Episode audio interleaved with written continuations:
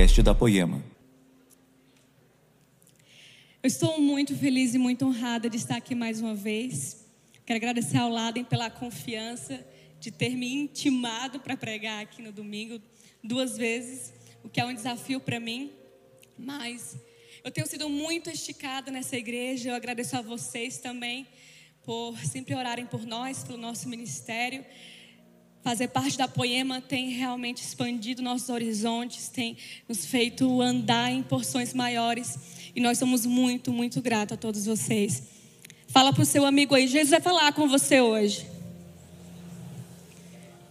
Jesus vai falar comigo hoje. Bata no peito e diga: Jesus vai falar comigo hoje.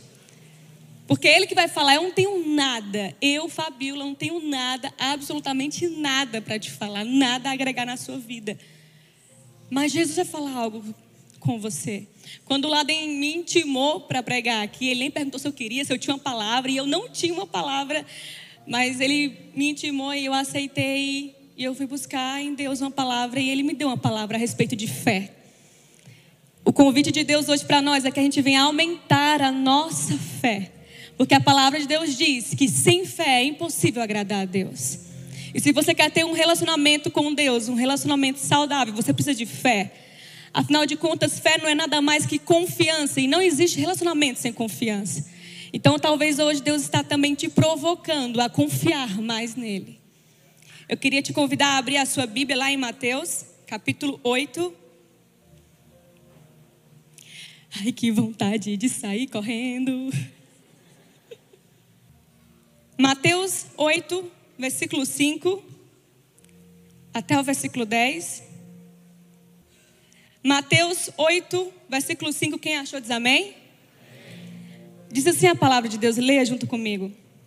A cura do servo de um centurião. Para quem não sabe, centurião era um, um general, ele comandava soldados. E ele não era um judeu, ele era um gentil. Mas ele chega até Jesus e a palavra diz assim: Tendo Jesus entrado em Cafarnaum, um centurião se aproximou dele implorando: Senhor, o meu servo está na minha casa de cama, paralítico, sofrendo horrivelmente. E Jesus lhe disse: Eu vou lá curá-lo. Mas o centurião respondeu: Senhor, eu não sou digno de recebê-lo em minha casa, mas apenas mande com uma palavra, repita, com uma palavra uma palavra, e o meu servo será curado. Porque também eu sou um homem sujeito à autoridade, e eu tenho soldados às minhas ordens. E eu digo a este vá, e ele vai. E eu digo a outro venha, e ele vem. E ao meu servo eu digo faça isso, e ele o faz. Ao ouvir isso, Jesus ficou admirado. Repita comigo: admirado.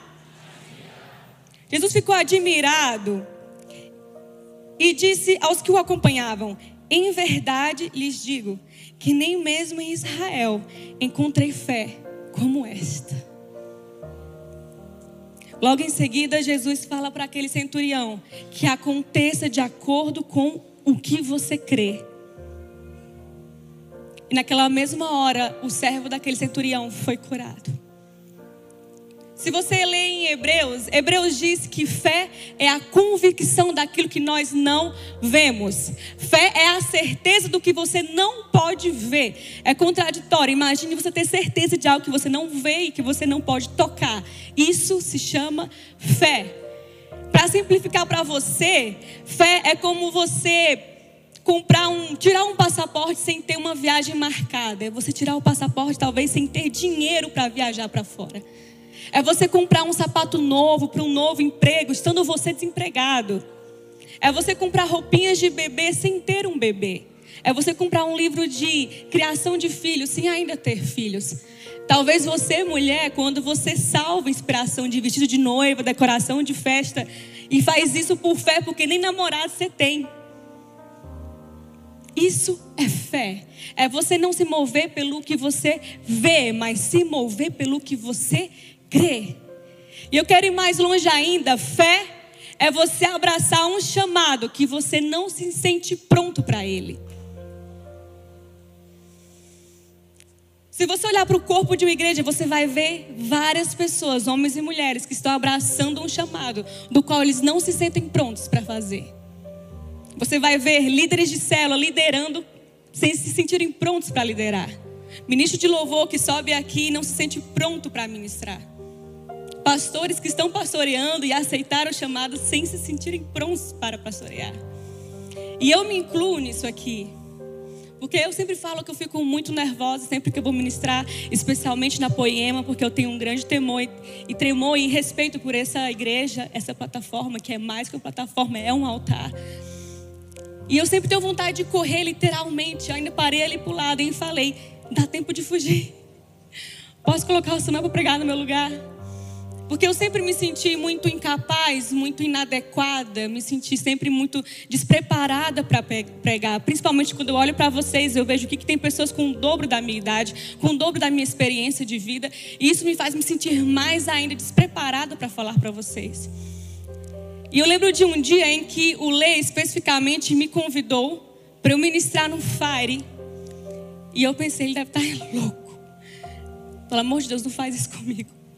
Gente, o Fire, a conferência Fire, vocês sabem. Imagine que no dia o Lê estava me convidando para ministrar em uma noite onde Leandro Barreto ia pregar, onde Dan Duque ia pregar, onde Mark ia pregar e eu. Eu me senti um leão na cova de Daniéis. Você sabe qual o desespero disso? Meu Deus, o que é que eu vou falar? O que é que eu vou pregar? Vai dar tudo errado, eu não quero, não.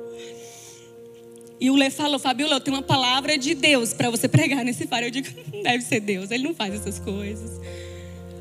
Ora de novo, pede uma confirmação.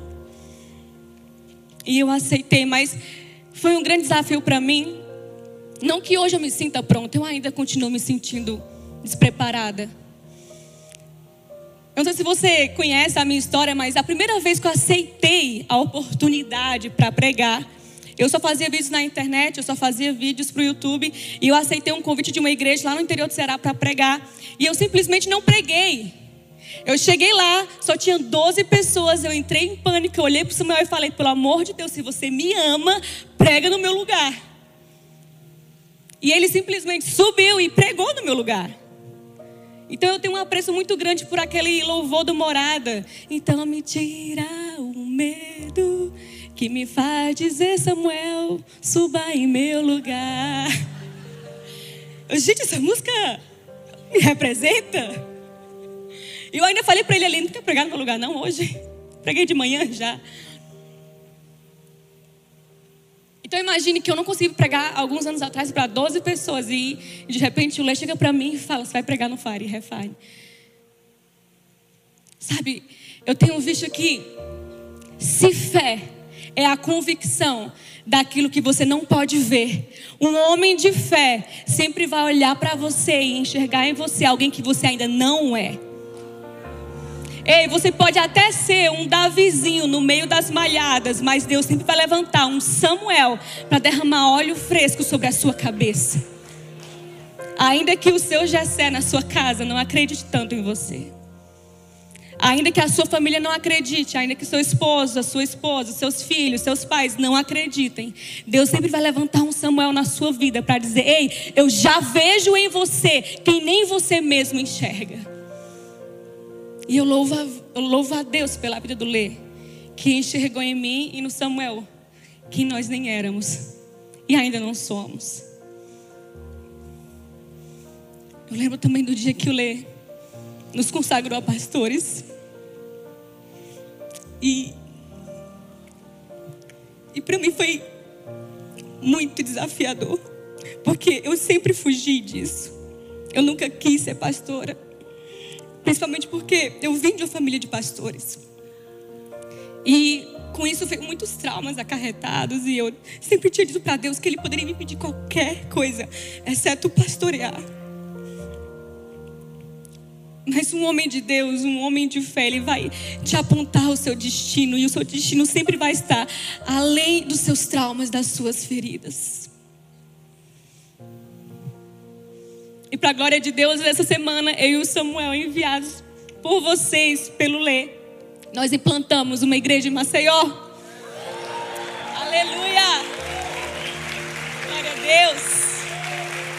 Jesus é bom. Jesus é bom. Por falar em ler, tem uma palavra, uma frase que ele fala, que eu aposto que você já ouviu e é a minha favorita, que é: quem se antecipa, governa. Quem se antecipa, governa. E essa palavra justamente fala que quem se antecipa, quem age por fé, quem coloca o pé antes de ter o chão, quem se move não pelo que vê, mas pelo que crê, esse sim vai governar. Nós não fomos chamados para nos movermos por vista, nós somos chamados para nos movermos pelo que nós cremos. E um exemplo disso é José. José, antes de ser governador no Egito, ele já era governador na prisão, porque José tinha uma palavra de Deus sobre a vida dele. Desde muito jovem, nos sonhos dele, Deus falava para José que ele seria um líder, que ele iria, que ele iria governar. Então, quando José estava na prisão, e uma prisão injusta, ele foi injustiçado, mas ele estava lá. José não era um preso especial, José era um preso comum. Mas lá em Gênesis, a palavra de, de Deus diz que José cuidava de tudo. O carcereiro não se preocupava com nada, porque José cuidava de tudo. José estava liderando os presos sendo ele também só um preso. Mas José não estava se movendo pela sua realidade, José estava se movendo pela palavra que ele tinha de Deus para a vida dele. Não era a circunstância, não era a prisão, não era a situação em que José estava, mas era a palavra de Deus sobre a vida de José. E sobre aquela palavra ele se movia. Então José governava os presos, José governava na prisão antes mesmo de ser um governador. Deus ama a fé. Deus realmente quer instigar a mim e a você a darmos um passo de fé. E eu lembro de um dia que eu dei um passo de fé. Eu também gosto de chamar de ato profético. Eu morei a vida inteira no Ceará, eu sou cearense. E lá a gente nunca sentiu muito frio, não faz frio. Nosso máximo de frio lá é 25 graus. E aí a gente coloca um cachecol. A gente bota lá a temperatura no stories para dizer, gente, que frio vou fazer chocolate quente. E eu lembro que em 2015 eu cismei que eu queria muito conhecer neve. Eu falei, Deus, eu quero muito. É um sonho bobo, assim, tudo bem, mas eu queria muito conhecer neve, comer neve, essas coisas de doido. Mas eu queria muito. Só que estava bem distante da minha realidade, mas em 2015 eu comprei pela internet um casaco vermelho daqueles bem quentes, que tem capuz e pelinho no capuz, que para você é muito normal, você encontra na esquina, mas lá no Ceará não se vende esses casacos, porque nenhum louco vai comprar esse casaco. E eu comprei pela internet. E eu comprei o casaco e pensei, Deus pode mandar a viagem, que a tua filha está pronta. Isso em 2015. Chegou 2016, nada aconteceu. Chegou em 2017, estava com mofo o casaco. Em 2017 estava com mofo, mas em 2018 eu aumentei as naftalinas. Porém, em 2019 surge uma viagem para Nova Zelândia com tudo pago, passagem paga, hotel, hospedagem, tudo pago. E eu estava pronta com o meu casaco. Fui. Passei frio. Comi neve. Não a amarela, a branca mesmo, tá, gente? Existe um alerta por aí, nunca coma neve amarela. Depois alguém te explica por quê. E eu estava lá toda feliz da vida. Eu tinha até esquecido quando em 2019 eu estava num, no meio de um barco, numa geleira, umas montanhas, lá o que, que era aquilo, Nova Zelândia, e eu com um casaco vermelho congelando. E aí de repente eu olhei para o casaco e me atentei: Meu Deus, o casaco do meu ato profético, eu estou usando ele. Pura naftalina mas vivendo as promessas de Deus. Eu quero te convidar a fazer um ato de fé, a dar um passo de fé. E de repente, esse passo de fé vai ser você enxergar na pessoa do seu lado, a pessoa que ela ainda não é, mas que Deus já quer despertar nela. Eu quero te instigar, você esposa, a olhar para o seu marido com convicção de que ele já é o homem de Deus, que ainda que ele não seja, Deus está forjando nele. Eu quero te instigar, esposa, também, a. Já falei da esposa, né, no caso? Eu quero te instigar também, marido, a impulsionar a sua mulher e enxergar ela como a leoa que ela já é em Deus, ainda que ela seja só um gatinho, uma jaguatirica meio brava, a TPM. Declara a leoa que Jesus está despertando nela. Eu quero te instigar, você pai, a olhar para o seu filho e já enxergar ele como um profeta que ele é, ainda que ele não seja. Eu quero enxergar você, filho, a olhar para os seus pais e declarar sobre eles e olhar para eles como homens e mulheres de Deus que eles já são em Deus. Qual o ato de fé que você precisa dar hoje? Ei, olha, Deus ama muito fé. Não é à toa que na Bíblia nós temos uma galeria dos heróis da fé. Quem é heróis da Marvel? É dos heróis da fé.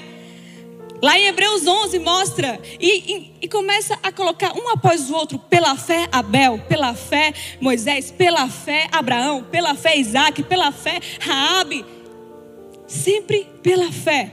É curioso que não tem lá uma galeria dos heróis que pregam melhor dos heróis que têm o melhor sermão, ou os heróis que têm a melhor música, a melhor composição, o melhor melisma. Não tem lá os heróis daqueles que mais pregaram ou que mais ganharam almas para Jesus, mas são os heróis da fé. São homens e mulheres de Deus que tiveram atos corajosos de fé. Imagine literalmente uma galeria de um museu, onde os quadros estão lá expostos. Deus quis expor na Sua palavra heróis da fé. Quem sabe se tivesse uma continuação, será que o nosso nome se encaixaria? Será que nós poderíamos ser considerados em algum momento também heróis da fé? Fala para o seu amigo aí, aumente a sua fé. Aleluia.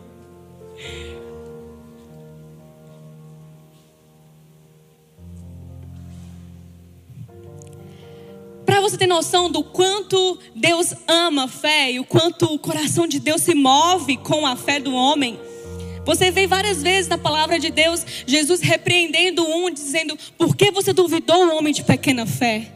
E quando para outro Jesus elogiava e dizia: Vá em paz, a tua fé te salvou. Em Marcos 6, 6, Jesus está admirado pela falta de fé do povo da sua terra natal, Nazaré. Quando Jesus vai para lá, as pessoas são tão incrédulas que a palavra de Deus diz que Jesus não pôde fazer muitos milagres ali, porque as pessoas não criam. Você já parou para pensar a respeito disso? Você já parou para pensar a respeito de que muitas vezes Jesus quer fazer milagres em nossa vida e ele não faz por causa da nossa pouca fé? Ele quer fazer um milagre em você, mas a sua fé impede que o milagre aconteça. Mas Jesus ama tanto a fé, a fé admira tanto Jesus, que em Mateus 6, ou melhor, Mateus 8, 10, Jesus fica admirado com tamanha fé do centurião romano, de modo que ele fala, e nem, nem em Israel eu encontrei alguém com tamanha fé. Agora eu te pergunto: que fé é essa que provocou tanta admiração em Jesus? É a fé de alguém que olhou para Jesus e falou assim: Você não precisa ir até a minha casa para fazer um milagre. Você nem precisa tocar no meu servo para ele ser curado. Basta uma palavra e ele será curado. Ei, sabe qual é a fé que provoca admiração em Jesus? É a fé daqueles que se movem debaixo de uma palavra. Você tem uma palavra de Deus? Você tem se movido debaixo dessa palavra?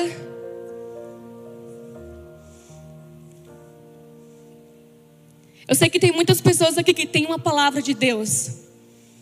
Talvez uma palavra que você ouviu na infância, uma palavra que você ouviu há muito tempo, que você seria um profeta, um missionário, um homem de Deus, uma mulher de Deus, um homem de negócios, ou alguém de, de profissão importante e você não abraçou mais essa palavra, até parece que ela perdeu a validade. Muitas vezes a gente desvalida a palavra de Deus porque a gente acha que ela deveria ter acontecido em certo tempo. Então, se passou bastante tempo, ela perdeu a validade. Muitas vezes nós ficamos esperando reféns de uma validação humana, nós esperamos uma palavra do homem para validar uma palavra de Deus. Deus falou que você já era, Deus falou para você fazer, Deus falou para você dar um passo de fé. Só que você está esperando um passo, ou melhor, está esperando uma palavra de um homem dizer para você: vai, eu financio, vai, eu dou um jeito, vai, vem. Eu não sei qual foi a palavra que Deus liberou sobre a sua vida em algum momento, mas eu quero te lembrar que ela continua de pé. A palavra de Deus para a sua vida não tem prazo de validade, ela continua de pé sobre a sua vida, não importa. E não tem nenhuma palavra abaixo da palavra de Deus que venha desmerecer ou desvalidar a palavra de Deus para a sua vida, porque se um dia você receber uma palavra de maldição na sua casa, na sua família, ei, a palavra de Deus, ela está acima de todas as outras palavras. E aonde abundou o pecado, superabundou a graça. Então aonde abundou a palavra do homem, superabundou a palavra de Deus sobre a sua vida. Não tem maldição que permaneça quando Deus já falou sobre a sua vida. Pergunta para o seu irmão do seu lado, fala assim: você tem uma palavra? Se você não tem uma palavra de Deus, eu quero te convidar a abrir a Bíblia, porque ela está repleta de palavras. De repente Deus não usou nenhum profeta, nenhum Samuel, nenhum sacerdote, mas ele já escreveu várias coisas a seu respeito aqui nessa Bíblia. Então você pode abrir e ter acesso a ela, amém?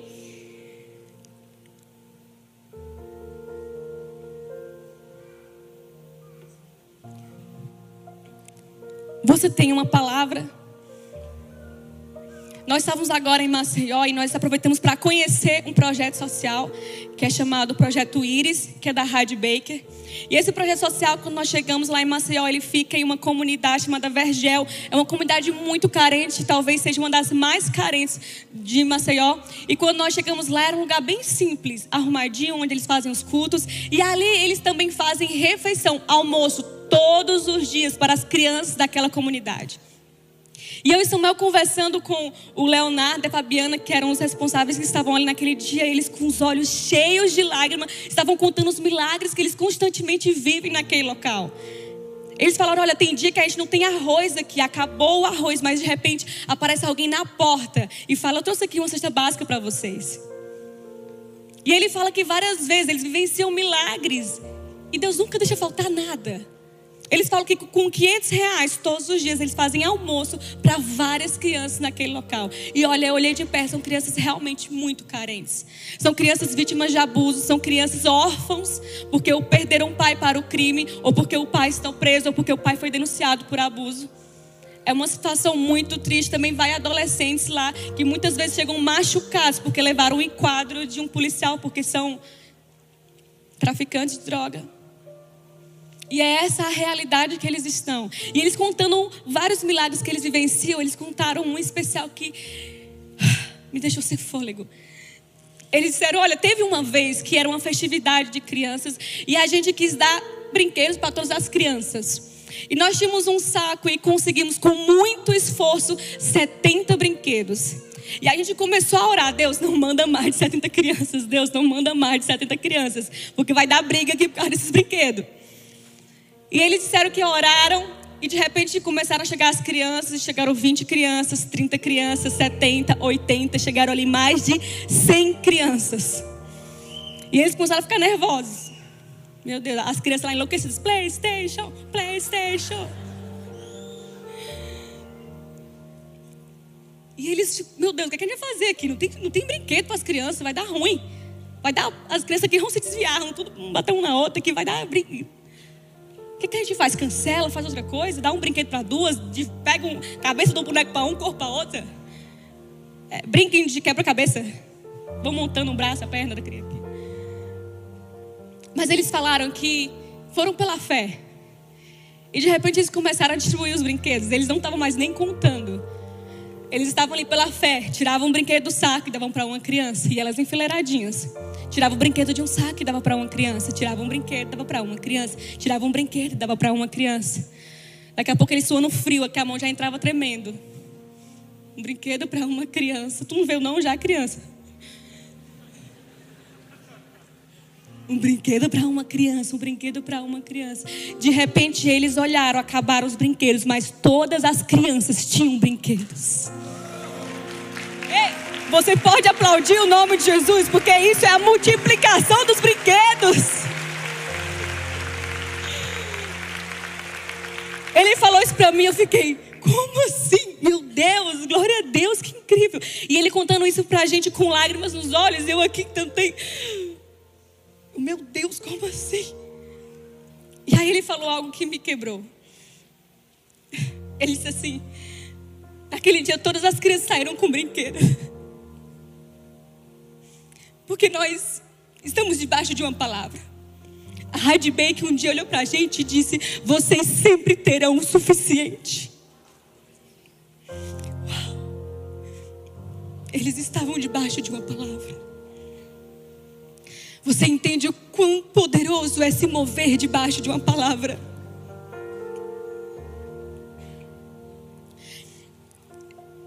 Eu lembro quando eu e Samuel vimos do Ceará para São Paulo, a gente veio debaixo de uma palavra. A nossa família não foi a favor, nós não tínhamos nenhum parente aqui em São Paulo. Eu tenho uma tia em Osasco. Mas nossos pais nos desaconselharam fielmente, dizendo: não vá, não vai ser bom. O Samuel ainda falou assim: vou sair do emprego. Aí eu falei: Samuel, não fala isso. E eles entraram em desespero e falaram: não vá. E o Samuel, não, nós temos uma palavra, nós iremos para São Paulo. Nós vimos há alguns anos atrás, acho que cinco ou mais ou menos quatro anos atrás, vimos primeiramente para a Zona Norte, em São Paulo. E quando a gente veio, a gente fez muito um ato de fé, porque além de toda a dificuldade de sair do Ceará, de um custo de vida muito mais baixo que em São Paulo, nós não tínhamos amigos em São Paulo, nós não tínhamos contatos, nós não tínhamos família em São Paulo. E Deus ainda fala para a gente: antes de vocês irem, dê todas as coisas de vocês. Deus começou a queimar no meu coração, no coração de Samuel, para a gente dar os nossos móveis, para a gente dar a geladeira, o fogão, a máquina de lavar, o micro-ondas, o sofá, tudo. A gente levou apenas duas coisas: nossas roupas e a cama.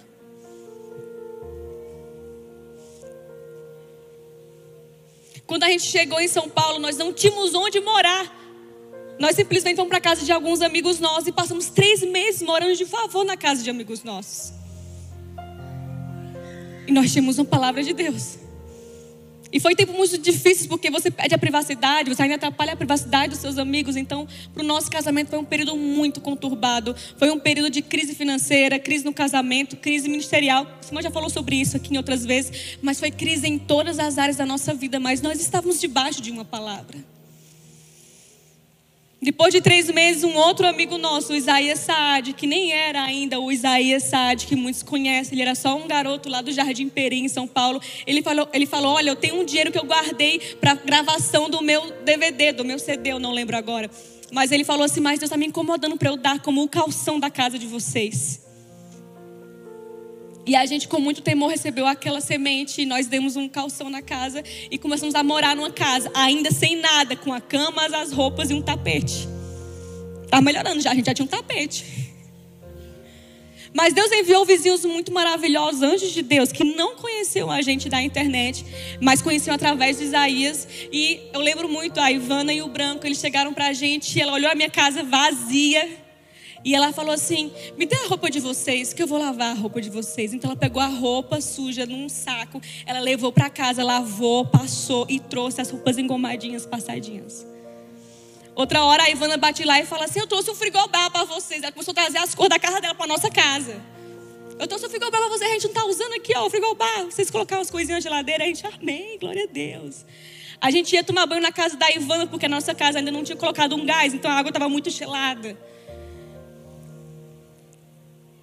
E assim foi até que a gente conseguiu comprar algumas coisas e fomos mobiliando a casa do zero.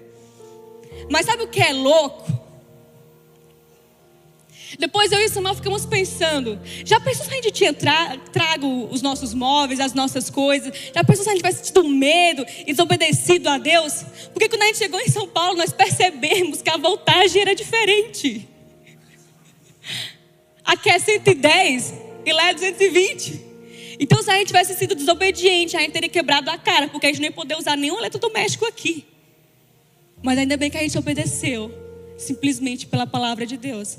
E a palavra de Deus diz que é melhor obedecer do que sacrificar. Sabe, foi um período realmente muito difícil quando nós estávamos debaixo dessa palavra e começamos a dar passos corajosos de fé. Mas foi isso que nos esticou, foi isso que nos trouxe até aqui. E é por isso que eu quero te lembrar que sempre que você obedece à voz de Deus, sempre que você se move debaixo da palavra de Deus, a sua vida vai caminhar para o extraordinário de Deus. Porque se tem um lugar extraordinário, é o um lugar de dependência de Deus, aonde você luta não com seu recurso, não com seus contatos, não com as suas forças, mas com a palavra de Deus. E ainda que você não tenha o suficiente, a palavra de Deus sobre você será o suficiente. Aleluia.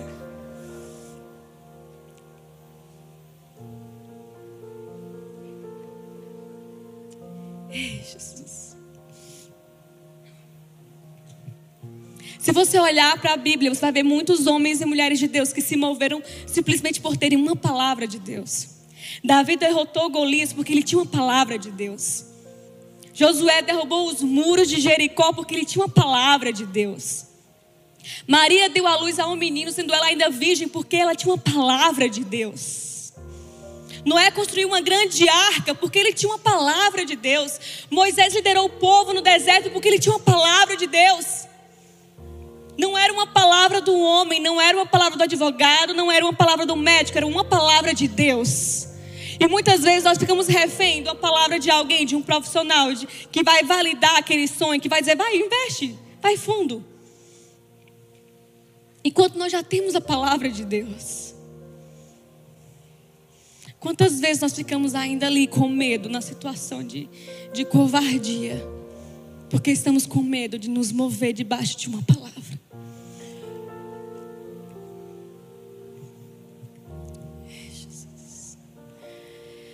Talvez você esteja pensando, Fábio, mas eu não tenho fé suficiente para isso.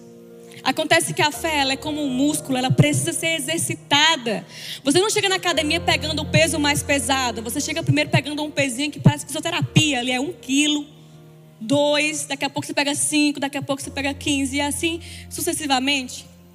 Assim também é a sua fé. Quanto mais você vai exercitando a sua fé, mais você vai experimentando uma fé madura em Cristo, mais você vai caminhando em novos níveis com Deus.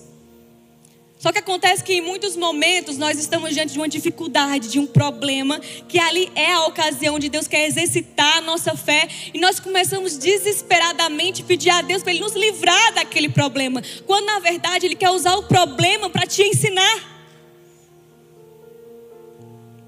Talvez você esteja passando agora por uma tempestade, por uma fase difícil, uma dificuldade. E você tem pedido, Deus me livra disso, Deus me livra disso. Ele está falando, mas eu quero te ensinar nisso. Não é por acaso que Jesus convida Pedro para caminhar sobre as águas, justamente em uma tempestade. Não é contraditório, porque Jesus poderia chamar Pedro para caminhar sobre as águas, que já é um grande desafio, afinal de contas, em um dia ensolarado, com sol forte, o céu azul, golfinhos. Fiu, aquela calmaria, aquela vai, um pôr do sol. E Jesus fala: Pedro, vem caminhar comigo. E aí seria lindo. Mas Jesus escolhe desafiar Pedro justamente no meio de uma tempestade. Ai, o trovão, onda forte. O barco já estava sacudindo. Já era perigoso dentro do barco. Imagina fora do barco. Você já viu um vídeo de uma tempestade? Gente, é desesperador. Coloca no YouTube para você ver, para você ficar com mais medo, nunca mais fazer um cruzeiro na sua vida. É, é, o pessoal aqui, a mesa balançando, os garfos caindo da mesa, o pessoal tentando ficar em pé, cada um se agarrando a uma porta, pensando que é Titanic. Agora imagine que Jesus estava convidando a galera, convidando Pedro para sair do barco no meio de uma tempestade. É porque é no meio das tempestades que Jesus vai te desafiar a continuar olhando para Ele.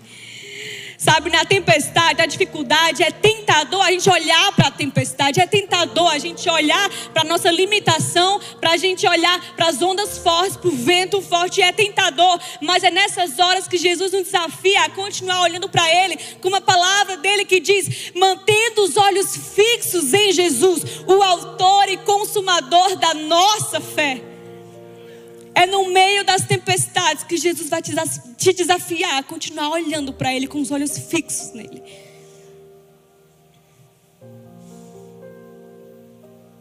Então olha para a sua tempestade, olha para o seu desafio, o seu problema, a sua dificuldade, a sua luta aí, começa a olhar ela com olhos diferentes, começa a olhar ela não como um castigo de Deus, mas como uma escola de Deus na sua vida. Eu sei que pode parecer contraditório, mas lá em Tiago diz: tenha por motivo de bom ânimo, motivo de grande alegria, passarem por diversas provações, porque essas provações que provam a sua fé produzem perseverança. Você já leu essa palavra? Gente, ela é muito louca. Fique alegre por passar por luta.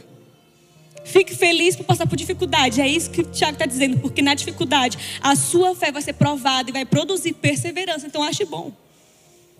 Imagine você aconselhar um amigo seu que vai chegar para você e falar: Cara, eu estou com crise no casamento. E você falar: Sério? Já agradeceu por isso? A sua amiga chegar e falar: Amiga, perdi o emprego, perdi o namorado. Ela... Aí você olha para ela e fala: Vamos comemorar. Vamos por rodízio sushi. É contraditório. Como você vai ficar feliz por uma dificuldade? Como você fica feliz por uma provação? Quando você não olha mais a aprovação com olhos naturais, mas quando você começa a chegar com olhos espirituais. E sim, já dizia irmão Lázaro, o deserto é a escola do Senhor. Então passe pela prova dando glória a Deus. Fala pro seu irmão aí, passe pela prova dando glória a Deus. Vamos já cantar aqui. Ai, Jesus. Podia ser a administração do final, né, Brisa? Passando pela prova. Eu lembro de uma outra vez que Jesus nos desafiou a olhar para Ele no momento da dificuldade.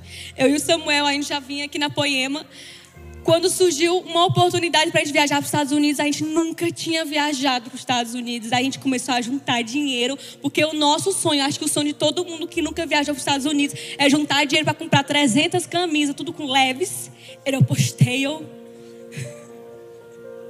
Hugo Boss, aquelas blusas que você contaria 5 dólares e aqui você. E eu disse, meu, vamos comprar, amor, a gente vai comprar, a gente vai realizar nosso sonho. Lá no Ceará era muito chique a pessoa que andava com aquela estampa zona, sabe, assim, da Lacoste. A gente, meu Deus, isso é muito chique, Samuel. Um dia Deus vai honrar a gente. E aí eu lembro que a gente começou a juntar dinheiro vários, aliás, vários meses. A gente recebeu primeiro essa passagem de presente, porque o profeta ele vive assim, gente, de milagre. Tem coisas que só duas pessoas vivem na vida, milionários e missionários. E aí um amigo lá nos Estados Unidos falou para mim, Samuel, vou levar vocês para cá, vou trazer vocês para cá, vou pagar a passagem de vocês, vocês ficam aqui em casa. E a gente começou a correr atrás das coisas, vamos juntar Samuel, dinheiro para a gente torrar dinheiro lá. A gente vai voltar assim com tudo gás, lacoste, a gente vai ser bênção. E aí a gente com muito esforço juntou um dinheiro e a gente lá em casa a gente divide tudo, aí o Samuel, até o lanche, é, a gente pega régua e divide assim para não dar briga. Quando a gente pede sushi, é um para mim, um para você, um para mim, um para você. E aí tava eu e Samuel lá, um dólar para mim, um dólar para você. Dois, três dólares para mim, quatro para você. É porque eu compro para casa, Samuel. Tu não compra não. Eu tenho que ficar com mais dólar. E a gente foi dividindo os dólares ali, sabe? Tudo empolgado. E aí a gente estava aqui na Poema. E o Lê começou a apresentar aqui no telão o Ministério dos Shores, do Nick e da Rachel. E eu não sei se você lembra desse dia, mas era um dia que ele falou: olha, eles estão para fechar as portas. Eles não estão conseguindo pagar o aluguel. E eu aqui, ó, Deus me cutucando. E eu. Hum. E eu lembrando do dinheiro. E Deus falando assim: dá metade. Eu, ops, o inimigo está falando aqui. o inimigo está se levantando. E Deus dá metade do dinheiro. Não, isso aqui não é Deus, não, gente. Aqui é o diabo. Atrás de mim, Satanás. Não toca na guerra, está ungida. E aí, sabe o que é engraçado? Sabe o que é louco? Jesus estava falando com Samuel também. A gente não estava perto um do outro nesse dia. E Jesus começou a falar para ele: dá metade. E o Samuel mais desesperado do que eu, porque ele também queria gastar em comida.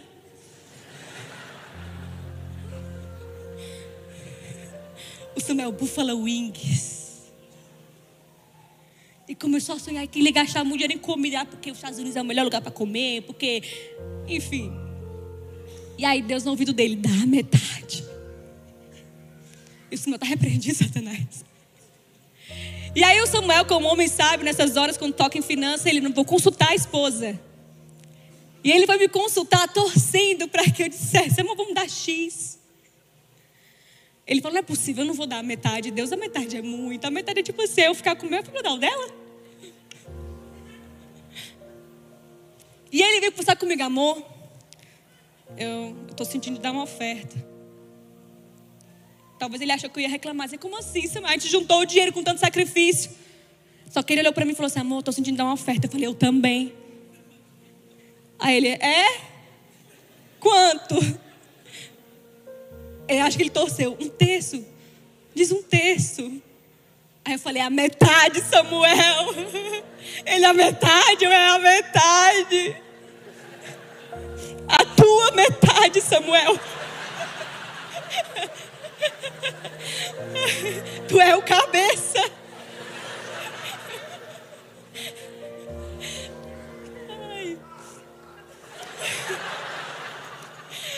A Bíblia diz para o homem amar Cristo, como, amar a esposa como Cristo amou a igreja. Gente, Cristo deu a vida pela igreja, o que é a metade do dinheiro. Naquele dia a gente deu a metade do valor que a gente tinha separado com muito esforço para viajar para os Estados Unidos. Só que com aquela metade que a gente teve que transformar novamente em duas metades, foi o dinheiro que mais multiplicou em uma viagem de todas as viagens que a gente já fez na vida. Eu nunca vi um dólar desvalorizar tanto naquele dia, porque olha, a gente comprou muita coisa, a gente trouxe mala com coisa, eu trouxe até quadro, eu trouxe porta-retrato, caneca, presente para sogra. Você vê como o dia estava sobrando. Ele que disse, Samuel que disse que quando a gente tem muito dinheiro, compra presente até para sogra.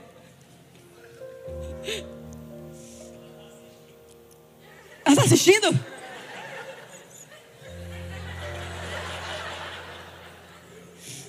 É brincadeira, sogrinha.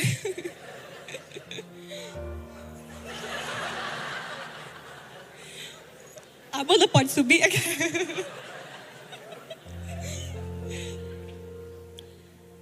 Sem exagero, eu e Samuel já fomos em outras vezes para os Estados Unidos. Deus abriu as portas mais vezes para a gente ministrar, enfim.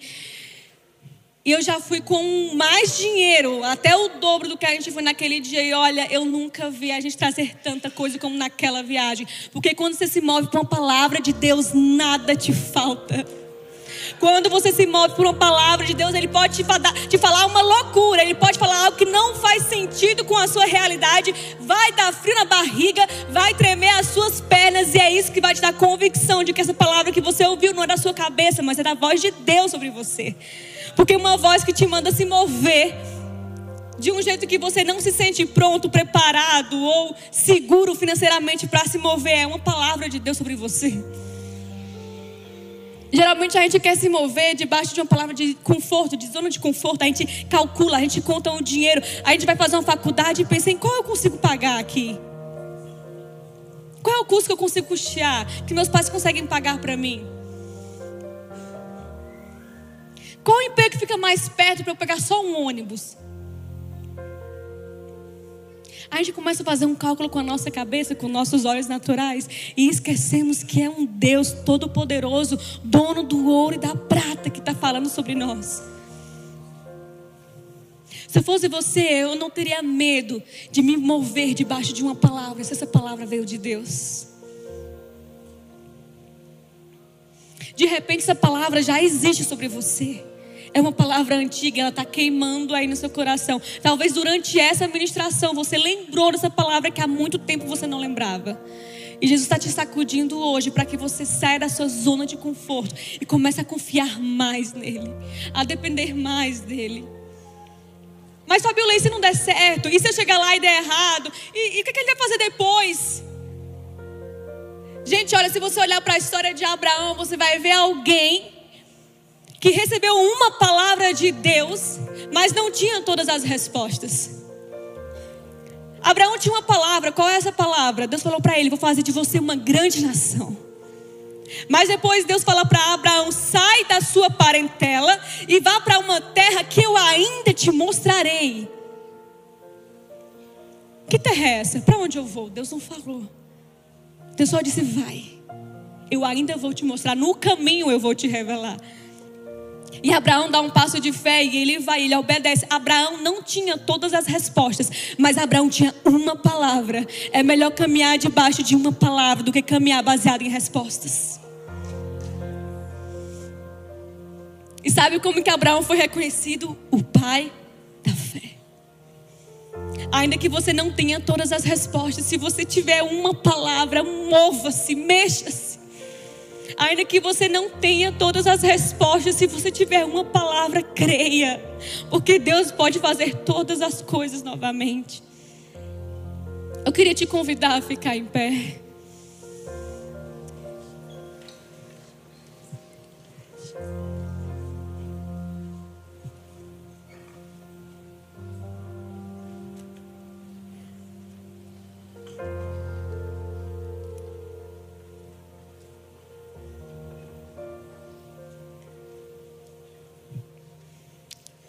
Fé que provoca a admiração de Deus. A fé que provoca a admiração de Jesus é a fé daqueles que se movem debaixo de uma palavra. Olha, eu imagino quando o Lê me convidou para ministrar naquela conferência do Fire, eu imagino quantas coisas ele deve ter ouvido. Porque eu não estava pronta para ministrar naquela conferência. E se eu não me sentia pronta, quanto mais as pessoas que estavam fora, como elas iam me enxergar? Talvez ele deve ter ouvido alguém falar, mas você vai, você vai estar blogueira para pregar? Mas na conversa do Fire, a TikToker, a YouTuber, o que, que ela vai pregar para chegar lá? Paz do Senhor, igreja. Você está feliz? Eu não sei se alguém pensou algo assim. E eu nem te julgo, porque eu pensava a mesma coisa, mas eu não tenho nada a ver, gente, eu não estou preparada, eu não tenho uma palavra, eu, eu não me vejo como capaz, eu não me vejo como, como preparada, eu não me vejo como adequada, parece que eu não me encaixo. E eu sei que isso são coisas, ó, até tropeço no relógio. O Danduque nunca ia tropeçar no relógio. Mas quando o Lê disse, Fabiola, eu tenho uma palavra para você pregar nesse fire. E eu disse sim. E eu tenho dito sim para Jesus. Eu queria te convidar a vir aqui à frente se você está sentindo Jesus te sacudir. A sacudir a sua fé, a sacudir, sabe? A palavra de Deus diz que se a sua fé for do tamanho de um grão de mostarda, você, fará para, você irá falar para os montes: mova-se, e eles moverão de lugar. Se a sua fé for do tamanho de um grão de mostarda, nada será impossível para você, diz a palavra de Deus. Só que uma semente, ela não permanece para sempre uma semente. Então, talvez hoje a sua fé seja do tamanho de um grão de mostarda, mas se você plantar ela em um solo fértil da palavra de Deus, quem sabe ela cresça e se torne cada vez maior. Talvez você não acredite mais como você acreditava no início da sua conversão. Talvez quando você conheceu Jesus, você era mais louco por Jesus. Ele te falava para você fazer loucura e você fazia. Ele falava para você dar umas coisas, você dava. Ele falava para você ir para uns cantos, você ia. E você não ficava contando o dinheiro, você não ficava contando a, as chances, as oportunidades. Será que dá? Será que, vai, será que vai caber? Será que eu consigo me manter se eu fizer isso? Jesus quer te trazer de volta para esse lugar de confiança e dependência. Jesus está te trazendo de volta para esse lugar. E Ele vai colocar na sua vida um Samuel para enxergar em você quem você ainda não se enxerga. Ele vai derramar um óleo fresco sobre a sua cabeça. E ele vai te fazer também um Samuel. Para olhar para alguém do seu lado, na sua família, acreditar nessa pessoa e enxergar ela como ela ainda não é. Para você chegar para os seus amigos como eles ainda não são. Para você enxergar para o seu casamento como ele ainda não é. Para você olhar para os seus pais como eles ainda não são para você enxergar para a sua nação como ela ainda não é, mas com fé, pela convicção de uma palavra de Deus. Eu não sei se você tem visto, mas a nossa nação está passando por umas coisas que está sacudindo ela de forma negativa. E às vezes quer bater um desespero na gente. Meu Deus, de onde está surgindo isso? Gente, quem está se levantando? Que, olha que confusão que está acontecendo. E todo mundo começa, tem que dar um posicionamento, tem que dar uma postura, tem que falar alguma coisa, tem que se manifestar. Mas a gente não se manifesta de acordo com a nossa opinião. Não é o meu posicionamento, ei, é o posicionamento da Bíblia. Eu não me movo pela minha opinião, pelo que eu acho sobre aquele assunto. Eu me movo pelo que Deus fala. E a palavra de Deus ela é permanente, ela mesma ontem, hoje e sempre será. E se tem uma palavra sobre o Brasil de avivamento, nada vai parar esse avivamento. Ei, nada vai parar o avivamento de Deus na nossa nação, nada. Porque nós estamos não debaixo da palavra de um homem, nós estamos debaixo da palavra de Deus. A palavra de Deus é o suficiente para eu e você nos movermos em direção ao avivamento. Só que esse avivamento ele começa todos os dias na nossa casa. Ele começa todos os dias no nosso emprego. Ele começa na nossa família. Ele começa aqui no nosso culto. Ele começa aí dentro de você. Porque como que nós iremos falar de um avivamento se a nossa fé já está morta? Se a nossa fé está fria? Ei Jesus, Espírito Santo de Deus. Vem incendiar a tua igreja de novo, Jesus. Vem trazer um avivamento na nossa fé, Jesus. Vem trazer um avivamento no quanto nós confiamos em Ti.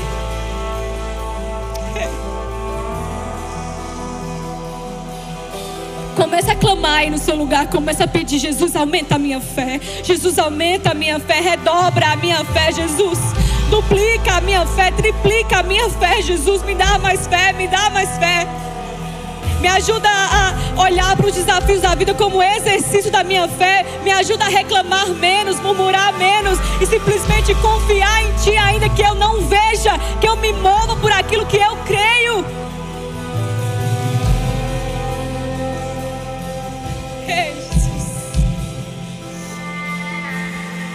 Avivar, Jesus. Aumenta a nossa fé. Sabe qual é um dos maiores atos de fé?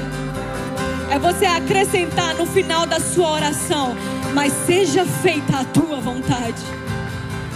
Sabe quando Jesus estava perto de ser levado aos céus, quando ele estava perto do seu sacrifício, ele ainda orou ao Pai e disse: Pai, se possível for, afasta de mim esse cálice. Jesus pediu: se possível for, que eu não passe por isso, mas contudo, seja feita a tua vontade. O maior ato de fé que você pode ter é você apresentar seus pedidos a Deus, mas após cada um desses pedidos você falar: Deus, mas que seja feita a tua vontade, não a minha vontade.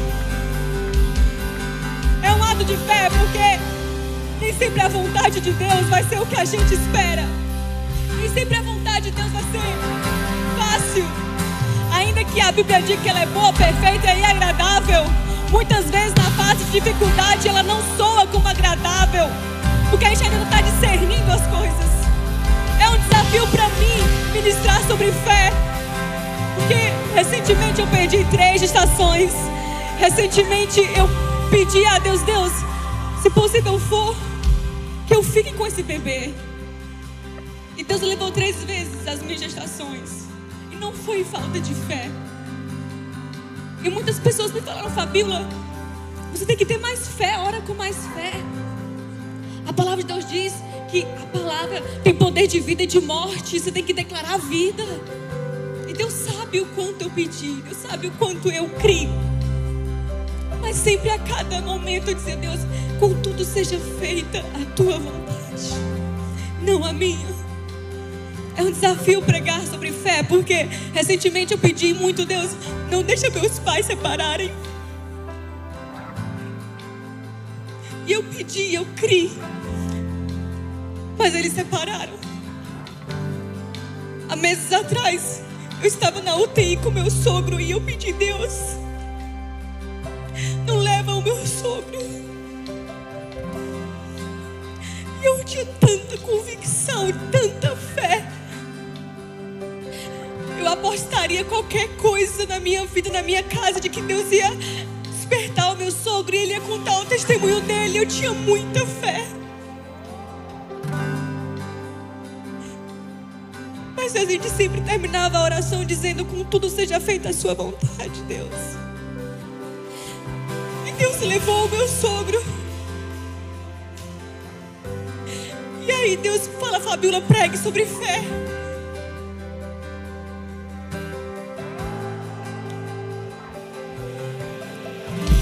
É difícil pregar sobre fé porque a palavra de Deus diz que se tivermos fé, tudo é possível. E quando as coisas não acontecem, parece contraditório.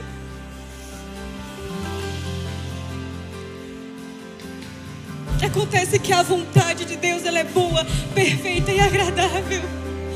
E a minha fé em Deus, ela continua cada dia mais forte. Eu não tenho dúvida de que Ele está no controle. E eu não preciso ver as coisas fazerem sentido. Eu simplesmente creio. Eu simplesmente acredito que Deus está fazendo algo. Um dia talvez Ele me faça entender. Mas hoje eu não entendo. E sempre que eu passo por uma provação, vem outra e mais uma outra provação. E a minha fé, ela está produzindo perseverança no Senhor. A minha fé está produzindo perseverança em um Deus imutável, em um Deus que diz que todas as coisas cooperam para o bem daqueles que o amam. E então eu tomo posse dessa palavra. Deus sabe o que Ele está fazendo. Talvez se você pediu algo a Deus com muita fé e não recebeu, a sua fé foi abalada.